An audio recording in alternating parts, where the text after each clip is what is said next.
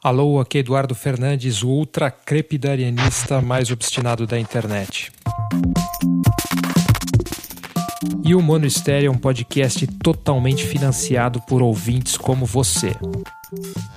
E doando qualquer quantia para a chave pix.eduf.me ou passando no site eduf.me barra apoie eduf.me, você vai colaborar com essa campanha humanitária de sanitização dos bilionários desse planeta. Você vai me ajudar doando qualquer quantia para que eu me torne um bilionário e aí finalmente nós vamos ter uma pessoa bacana nessa posição tão crucial para esse planeta hoje em dia. Vamos lá, colabore, transforma o Eduf num bilionário.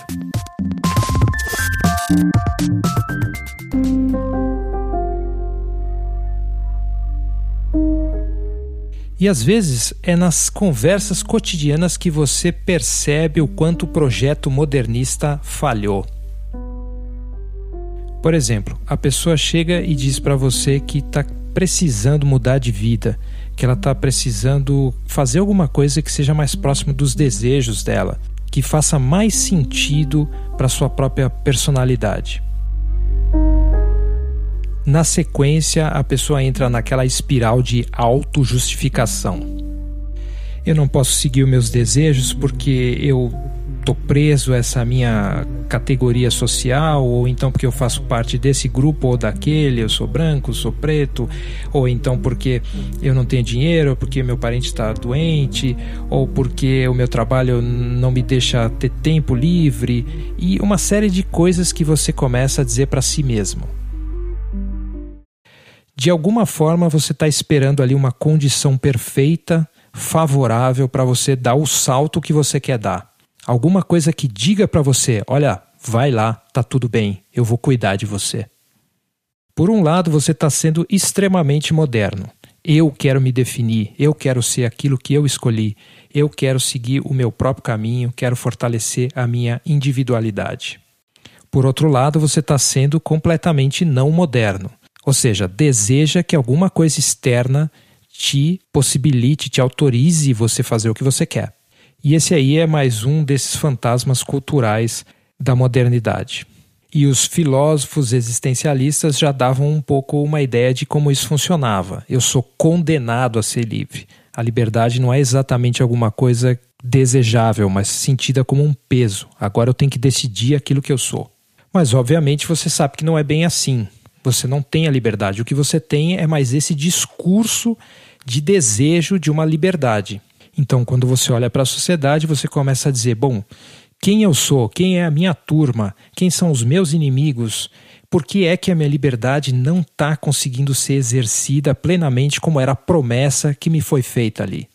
Então você usa o próprio discurso da modernidade para fazer o contrário dela, porque aí você vai ter que se intocar em algum tipo de tribo para poder conseguir encontrar o um inimigo em comum, para conseguir finalmente exercer aquela liberdade que foi prometida. Se eu derrubar essa barreira, se eu desconstruir esse obstáculo, se eu brigar com aquela pessoa, se eu me livrar daquilo que enche o saco na minha vida, tipo o meu emprego, finalmente eu vou conseguir essa liberdade aí que é prometida para mim e que eu nunca sei exatamente o que ela é.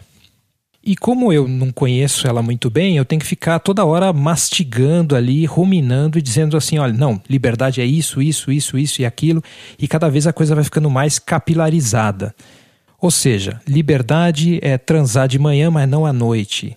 Ter um carro X na minha casa, mas não o outro. Falar essa palavra e não aquela. Pensar desse jeito, mas não o outro. E aí você fica naquele fantasma da coerência peraí, eu sou de esquerda, eu sou de direita, eu que estou falando é fake news, é verdade, é, quem sou eu no meio dessa bagunça toda? Que é, de novo, buscar algum tipo de justificação externa para você fazer o que você quer fazer. Ou seja, você eliminou Deus, mas no fundo, no fundo, é o mesmo mecanismo. Você precisa ter um autorizador externo, seja ele ideológico, seja uma figura seja um político, seja até mesmo um remédio para você finalmente dizer: não, agora eu estou exercendo a minha liberdade. E uma vez que eu consegui um milésimo de segundo de exercício dessa liberdade, eu tenho que começar a defendê-la muito. Eu preciso colocar todo tipo de barreira e de proteção para que ela não seja roubada de mim. O que faz com que você viva adiando a sua própria vida para amanhã, para depois, para quando eu tiver a condição correta. No fundo, no fundo, essa é só mais uma cenoura que a gente coloca na frente do coelho para sair correndo atrás. É mais um desses fantasmas que a gente vai ficar perseguindo e também fugindo deles o tempo todo. Como qualquer sistema ideológico, a modernidade traz muitas coisas interessantes, mas ela também precisa, ela só funciona para mascarar e ao mesmo tempo alimentar um buraco fundamental dentro do próprio ser humano. Esse buraco do controle, de saber o que fazer, de ter uma garantia de que ele não vai sofrer de acordo com a escolha que ele fizer. Esse buraco não existe filosofia, ou dinheiro, ou política, ou identidade que vai conseguir preencher. Esse é o buraco que vem com os próprios seres humanos. O buraco do medo, que pode ser entendido como um defeito de fabricação ou como uma feature, um recurso avançado da espécie. E esse foi o Monistério dessa semana.